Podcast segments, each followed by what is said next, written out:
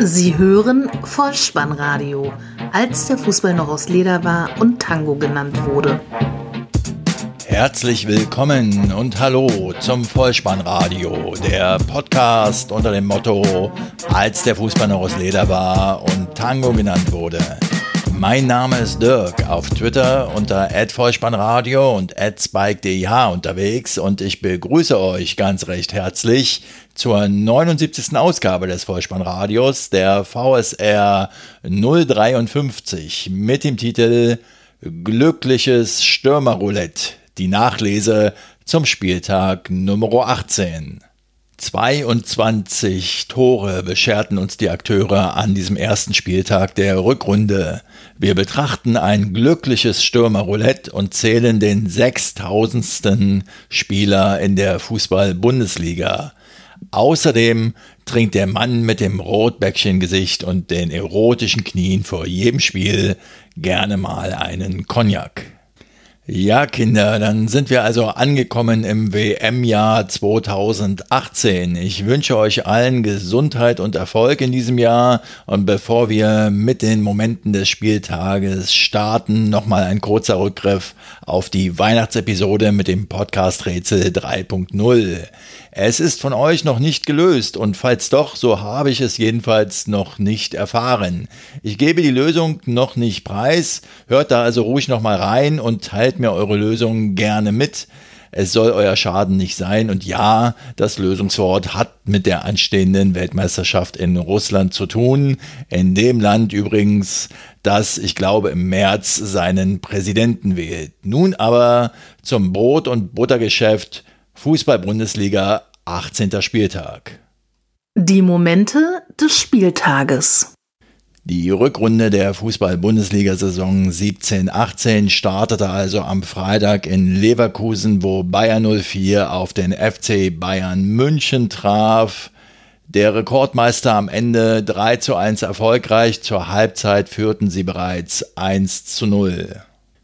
Und ja, was soll ich sagen? Ich war nicht besonders euphorisch ob des Startes der Rückrunde. Vielleicht rollte mir der Ball ja doch wieder einfach etwas zu schnell. Es ist eine kurze Winterpause gewesen, allerdings begründet ja durch das anstehende WM-Jahr, wie gesagt. Und natürlich war ich auch dabei, trotz fehlender Euphorie, zumal das Fernsehen, das frei empfangbare Fernsehen das Spiel ja auch übertrug. Im ZDF weihte uns der Reporter Oliver Schmidt dann auch ein, dass wir Jupp Heinkes ins 35. Berufsjahr als Trainer begleiten dürfen. In der 32. Minute gehen die Münchner in Führung. Eckball von Robben. Vidal kommt zum Kopfball. Der Bender Sven kann diesen Ball zwar noch abblocken, allerdings nur vor die Füße von Martinez und im 5-Meter-Raum stehend zieht er dann ab und trifft unter die Latte. Die Bayern erhöhen in der 59. Minute durch den Franzosen Ribéry. Er hat auf der linken Seite den Ball, schlägt einen Haken in die Mitte und trifft dann flach ins kurze Eck. Der Leverkusener Keeper Bernd Leno hatte bei diesem Schuss keine Abwehrchance. Der ist allerdings im Übrigen in einem aus meiner Sicht Retro-Outfit aufgelaufen. Schwarze Hosen und schwarze Stutzen und ein hellblaues Torwarttrikot. Mit dieser Ausstattung verbinde ich immer den Karl Valentin unter den Torhütern Sepp Meyer. Anschlusstreffer für die Hausherren dann in der 70. Minute. Kevin Volland war erfolgreich, nachdem er sich im Strafraum gegen Alaba, Ribery und Vidal durchsetzt. Zu allem Überfluss fällt dann auch noch Süle den Schuss entscheidend ab und Ulreich ist geschlagen, nur noch 1 zu 2.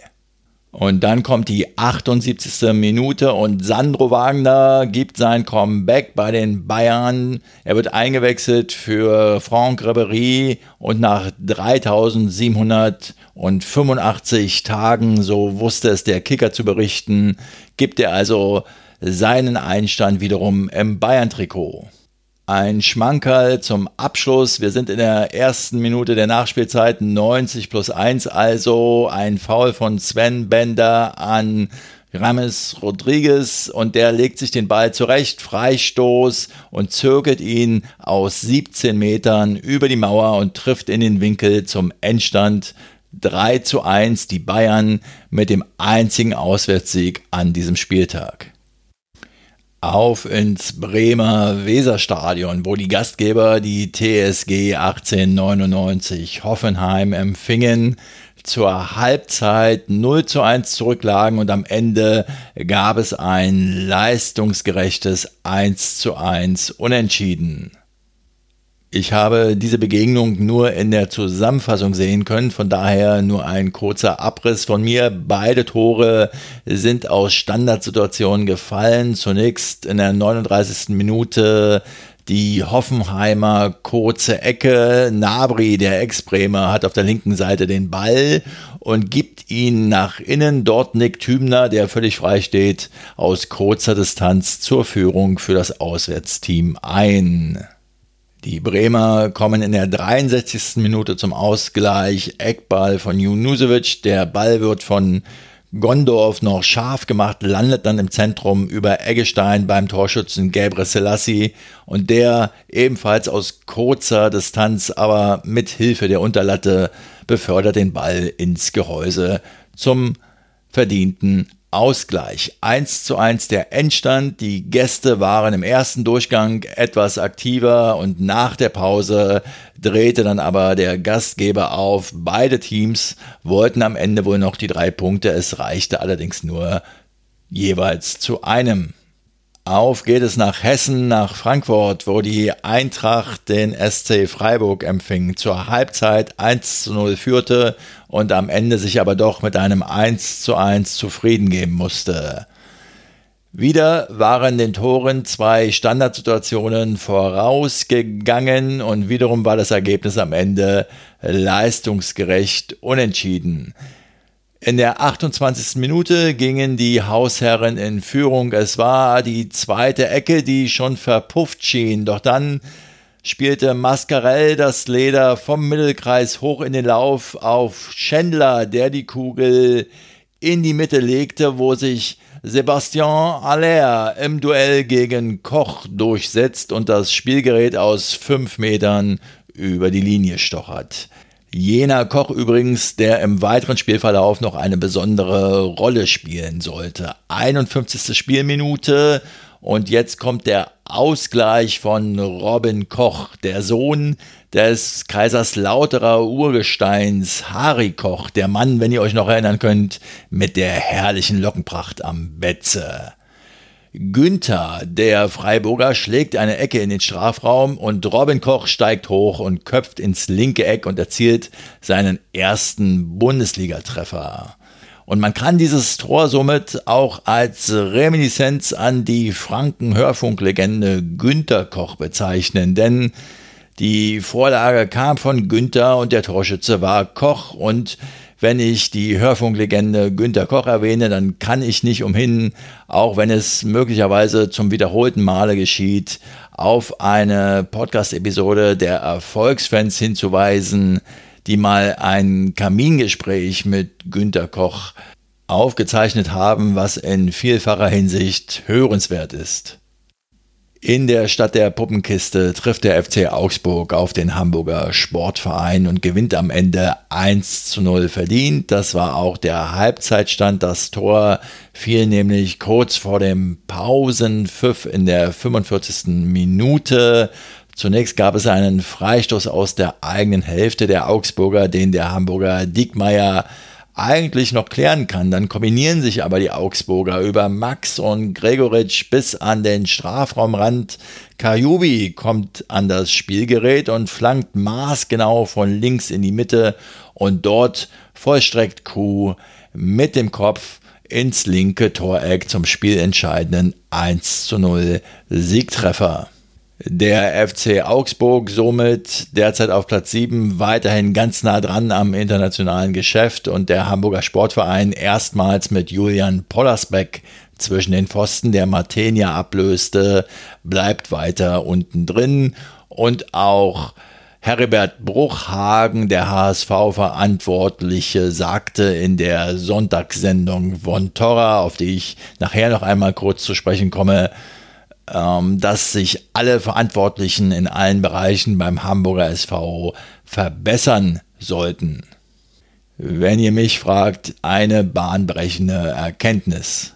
Ein erneutes Torfestival konnten wir in der niedersächsischen Landeshauptstadt Hannover miterleben, wo der Aufsteiger 96 gegen den ersten FSV Mainz 05 antrat. Zur Halbzeit stand es 2 zu 2. Am Ende waren die Gastgeber mit 3 zu 2 erfolgreich. Und das, obwohl sie mit 0 zu 2 zurücklagen. In der 26. Minute flankt der Mainzer Holtmann eher eine verunglückte Flanke. Der Ball landet allerdings vor den Füßen des freistehenden Muto und der schließt aus etwa sieben Metern zum 1 zu 0 Führungstreffer für die Rheinhessen ab. Die Mainzer bauen ihren Vorsprung sogar noch aus. In der 31. Spielminute schlägt Maxim einen Freistoß vom rechten Flügel auf die Höhe des zweiten Pfostens. Dort ist Hack gegen Klaus im Luftduell erfolgreich und befördert den Ball per Aufsetzer ins lange Eck. Die Mainzer also mit 2 zu 0 in Führung, doch jetzt lustig, lustig, tralalala, jetzt ist Niklas Füllkrug da. Der 96-Torjäger macht drei Treffer am Stück. Den ersten in der 33. Spielminute nach einem Eckball von Schwegler. Da ist dann Füllkrug da und verkürzt auf 1 zu 2. Bitter für Mainz insofern, als dass der Ball beim Eckball außerhalb des erlaubten Viertelkreis gelegen hatte. Eigentlich hätte also das Tor gar nicht zählen dürfen. In der 37. Spielminute steht dann der Mainzer Neuzugang Nigel de Jong im Mittelpunkt. Er grätscht nämlich gegen den Hannoveraner Klaus im eigenen Strafraum so, dass der Elfmeter für vertönt und Niklas Füllkrug lässt sich die Chance per Elfmeter nicht entgehen, trifft zum zweiten Mal an diesem Tag per Elfmeter zum 2 zu 2 Ausgleich in der 38. Spielminute. Er schießt den Ball flach ins linke Eck. Ja, und ihr habt richtig gehört, Nigel de Jong ist zurück in der Bundesliga. Der Mann, der für mich für ein Bild steht aus dem WM-Finale 2010, Niederlande gegen Spanien, wo es einen Zweikampf, ja, man möchte fast schon sagen, ein brutales Einsteigen von Nigel de Jong gegen Xabi Alonso damals gab und das war für mich das Synonym für Football brutal statt Football total, wie ihn ja die Niederländer unter Johann Cruyff bekannt machten. Arbeiten wir uns aber lieber an positiven Ereignissen ab und kommen somit zum dritten Treffer von Niklas Füllkrug an diesem Nachmittag. 75. Spielminute, Bebu hat den Ball und zieht nach innen, sein Schussversuch wird noch von Bell abgefälscht, landet aber vor den Füßen von Niklas Füllkrug, der sich die Kugel kurz zurechtlegt und dann unhaltbar zum 3 zu 2 Siegtreffer trifft. Ach ja, und nicht nur Nigel de Jong ist zurück in der Bundesliga, jetzt im Mainzer Hemd, nachdem er ja vormals auch mal das HSV-Trikot trug, auch Anthony Ujja ist zurück in der Fußball-Bundesliga. In der 81. Spielminute kam er für Muto aufs Feld und ist also zukünftig auch wieder im Mainzer Trikot zu bewundern. Nun habe ich ja diese Episode des Vollspannradios mit der Überschrift Glückliches Stürmerroulette überschrieben. Und bisher hatten wir nur Sandro Wagner bei den Bayern und Anthony Oja in Mainz, die zwar in ihren alten Hemden wieder aufliefen, aber noch nicht erfolgreich waren. Ich kann euch versprechen, wir nähern uns langsam an. Jetzt in Stuttgart, wo der VfB Hertha BSC empfing, das Tor des Tages, da war er dran beteiligt, der Rückkehrer, auf den die Stuttgarter ihre großen Hoffnungen setzen. Mario Gomez ist zurück und will also seine Karriere voraussichtlich am Neckar beschließen. 1 zu 0 hieß es also am Ende für den VfB gegen Hertha BSC. Die Schwaben behielten somit die Oberhand. Zur Halbzeit hatte es noch 0 zu 0 gestanden. In der 58. Minute kam Ginczek für Donis auf Stuttgarter Seite Und Ginczek war es auch, der in der 78. Minute ein Zuspiel in den Strafraum zu Mario Gomez fabrizierte. Und der wurde von Niklas Stark festgehalten. Aber während der Angreifer noch mit dem Rücken zum Tor einen Elfmeter forderte, war Niklas Stark so nett und lupfte den Ball über seinen eigenen Torhüter im Fallen ins eigene Tor. 78. Spielminute, der Treffer des Tages durch ein Eigentor eines Berliners 1 zu 0 für den VfB. Nach dem Spiel wurde dann Mario Gomez in der Sky-Sendung Alle Spieler, alle Tore von Jessica Kastrop befragt, wie denn seine Karriereziele beim VfB aussehen. Und Gomez antwortete darauf, der VfB sei eine Aufgabe, die ihn fördert und fordert. Das kann ich sonst nur von der Agentur für Arbeit. Zu Hertha kann ich eigentlich gar nicht so viel sagen, denn ich habe mir das Spiel über 90 Minuten zwar angeschaut und mir war bewusst, dass ich nicht allzu viele Tore erwarten konnte, aber dennoch, sie haben eigentlich gut gespielt, hatten die Partie auch über weite Strecken im Griff, hatten durchaus auch in Person von Salomon Kalou wohl die beste Abschlussmöglichkeit. Aber dennoch, sie haben das Spiel verloren. Paul Dardai sagte zwar, er kann der Mannschaft keinen großen Vorwurf machen, aber aus meiner Sicht sind das immer die schlimmsten Spiele. Ja, man weiß nicht so genau, warum man eigentlich verloren hat. Nun ja, im Ergebnis steht eine Auswärtsniederlage. Nächste Woche hat Hertha die Möglichkeit, das dann in der Partie gegen den BVB aus Dortmund im eigenen Stadion wieder zu begradigen. Leipzig gegen den FC Schalke 04, Endstand 3 zu 1, Halbzeitstand 1 zu 0. Es ging schon gut los für die Gastgeber. 36. Spielminute. Kontakt im Strafraum von Stamboli an Augustin. Es gibt einen Elfmeter. Der gefaulte Spieler tritt selbst an, schießt aber halb hoch und wenig platziert, sodass der Schalker Keeper Fährmann abwehren kann und es bleibt zunächst beim 0 zu 0. Warum erwähne ich das so episch? Weil Augustin ein Spieler ist, der im Podcast-Rätsel gesucht wird. An welcher Stelle und für welchen Buchstaben, das verrate ich euch nicht, aber als kleinen Anreiz, er ist mit dabei. In der 41. Minute dann doch die Führung für die Hausherren. Cater ist der Torschütze, wird von Kampel bedient und schließt aus 20 Metern mit einem fulminanten Schuss ab. Naldo steht da noch im Weg und fälscht den Ball unglücklich ab zur 1 zu 0 Führung für die Gastgeber. In der 55. Minute macht es das Bundesliga-Urgestein Naldo dann aber besser. Auf der anderen Seite ist er nach einer Freistoßflanke von der rechten Seite völlig frei und nickt stehend aus wenigen Metern zum 1 zu 1 Ausgleich ein. Und dann kommen wir an dieser Stelle noch einmal zum glücklichen Stürmer-Roulette, diesmal in der internen Version. Glücklich wer für Augustin und Keita, Werner und Paulsen einwechseln kann. In der 63. Minute Werner für Augustin, in der 67. Minute Paulsen für Keita. Leipzig will den Sieg.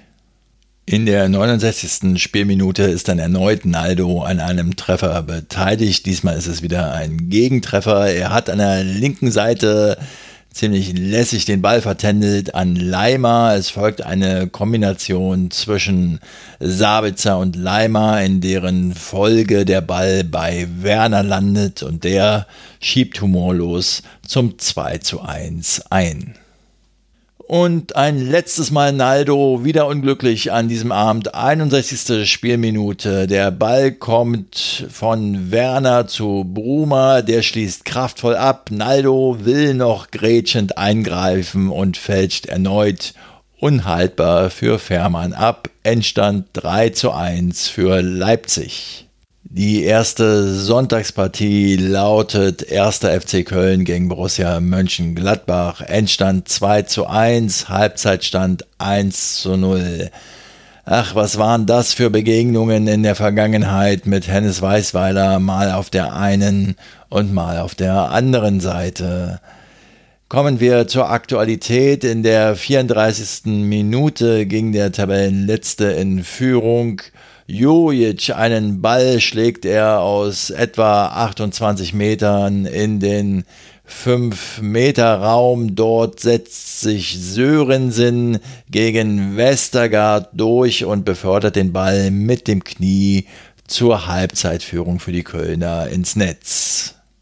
Zweiter Spielabschnitt, 69. Spielminute. Chance für Borussia Mönchengladbach. Hermann scheitert noch aus zwei Metern an Horn. Der Ball prallt aber zum freistehenden Raphael, der wiederum scheitert an Jonas Hector, der ihn auf der Linie anschießt, aber er bekommt den Ball zurück und nimmt ihn auch wunderbar an, kontrolliert den Ball und dann mit Hilfe der Unterkante der Latte befördert er ihn noch in die Maschen zum Ausgleich für die Mannschaft vom Bökelberg. Inzwischen sind wir angelangt in der fünften Minute der Nachspielzeit, 90 plus 5 also, und wir sind beim Höhepunkt des glücklichen Stürmerroulettes in dieser Episode, denn Simon Terodde ist da. Es gibt eine Flanke von der linken Seite durch Konstantin Rausch, die punktgenau in den 5-Meter-Raum fliegt. Dort ist Terodde und der reagiert schneller als Zakaria und bringt die Kugel zum 2 zu 1 Siegtreffer für das Geisbock-Team im Netz per Kopf unter. Simon Terodde in der Winterpause vom VfB Stuttgart zum 1. FC Köln gewechselt, war bereits in der Domstadt von 2009 bis 2011 tätig. Die letzte Paarung in dieser 18. Runde lautet Borussia Dortmund gegen den VfL Wolfsburg 0 zu 0.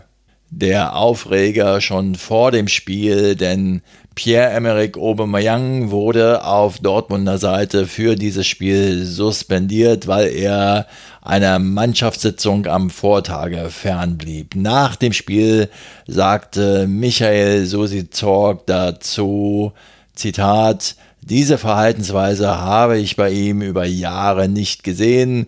Er war sonst immer diszipliniert. Das, was jetzt abgeht, ist von unserer Seite nicht zu tolerieren. Zitat Ende. Angesprochen auf die Möglichkeiten, welche denn der Club gegenüber dem Spieler hätte, sagte er, naja, es gäbe eben sportliche Sanktionen, wie die Suspendierung für dieses Spiel eben, und es wird wohl auch monetäre Konsequenzen für Pierre-Emerick Aubameyang geben, wie auch immer die aussehen mögen. Pierre-Emerick Aubameyang also auf Dortmunder Seite nicht in der Anfangsformation, dafür aber die Youngster Sancho mit einem Startelf-Debüt und Isaac, die beide doch sehr viel Freude machten und Lust auf mehr versprechen, denn die machten ein ganz gutes Spiel beide. Jarmolenko, der Ukrainer, stürmte an deren Seite und man konnte ihn nicht zum ersten Mal durchaus als Chancentod bezeichnen. Was bleibt mir aus diesem Spiel vom VfL Wolfsburg in Erinnerung?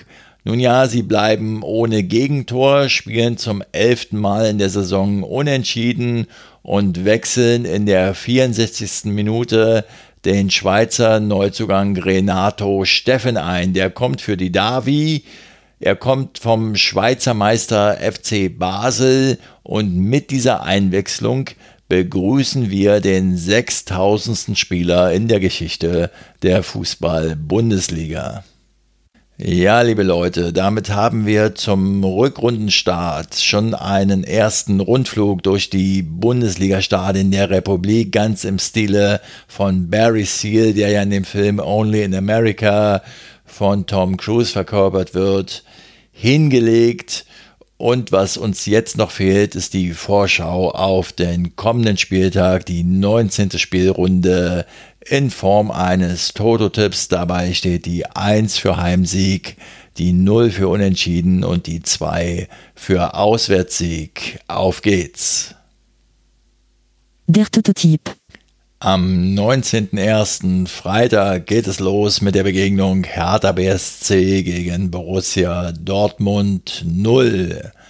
Am Samstag dann die TSG 1899 Hoffenheim gegen Bayern 04 Leverkusen 2. Der SC Freiburg trifft auf Leipzig 1. VfL Borussia Mönchengladbach trifft zu Hause auf den FC Augsburg 0. Erster FSV Mainz 05 gegen den VfB Stuttgart 2. Der VfL Wolfsburg gegen Eintracht Frankfurt 2. Hamburger SV gegen den ersten FC Köln 0. Der FC Bayern München dann am Sonntag gegen Werder Bremen 1 und Ebenso am Sonntag der FC Schalke 04 gegen Hannover 96 1. Damit sind wir dann auch schon an das Ende dieser Episode gelangt und ich möchte euch zum Abschluss noch einmal wie schon angesprochen, auf die Von Torra Sendung verweisen. Dort war ja heute Karl-Heinz Rummenigge zu Gast und der philosophierte in der ihm eigenen, wie ich finde, ja etwas steifen, unbeholfenen, ja fast schüchternen Art ein wenig über Fair Play und die Charmoffensive von Uli Hoeneß, die es ja doch noch möglich machen soll, Jupp Heinkes für einen längeren Zeitraum zu gewinnen. Wir werden sehen, was draus wird, beziehungsweise ob das nicht nur eine Nebelkerze war. Am Ende dieser Sendung gibt es dann ja immer eine Rubrik Was wäre wenn, in der der Gastgeber Jörg von Torra seinem Gast so zwei, drei belanglose Fragen stellt. Und beim Thema Aberglauben gab Karl-Heinz Rummenigge dann von sich preis, dass er seit 2013 vor jedem Spiel gerne mal ein Cognac zu sich nimmt. Das erklärt dann vielleicht auch die eine oder andere merkwürdige Äußerung des Mannes, der ja in jungen Jahren mit einem Rotbäckchengesicht in die Kameras blickte und dem dann im weiteren Verlauf seiner Karriere ein Loblied auf seine sexy Knie gesungen wurde. An dieser Stelle sei noch gesagt, ich hoffe, es hat euch gefallen und ihr hattet wieder ein wenig Spaß mit dieser Episode. Wenn das so ist, dann lasst es mich wissen. Ihr findet alle Kontaktmöglichkeiten auf der Seite bolzenundruppen.potspot.de. Folgt mir auf Twitter, vielleicht löst ihr ja auch noch das Podcast-Rätsel. Ich sage euch, es lohnt sich. Und ansonsten abonniert diesen Podcast, denn so verpasst ihr keine weitere Episode. Empfehlt das Vollspannradio gerne weiter und schreibt vielleicht doch mal eine kleine Rezension auf iTunes, denn die letzte liegt schon etwas zurück. Vielen Dank dafür, vielen Dank für eure Zeit, für euer Vertrauen in diesen Podcast und ich verabschiede mich auch heute wieder mit dem Hinweis für den Fall, dass ihr die Kugel mal wieder im Netz unterbringen wollt. Kopf, Innenseite, Außenriss und Hacke. Nein, nur mit dem Vollspann geht er rein. Vielen Dank. Ciao. Sie hörten Vollspannradio. Vollspannradio. Vollspannradio. Vollspannradio. Vollspannradio. Vollspannradio.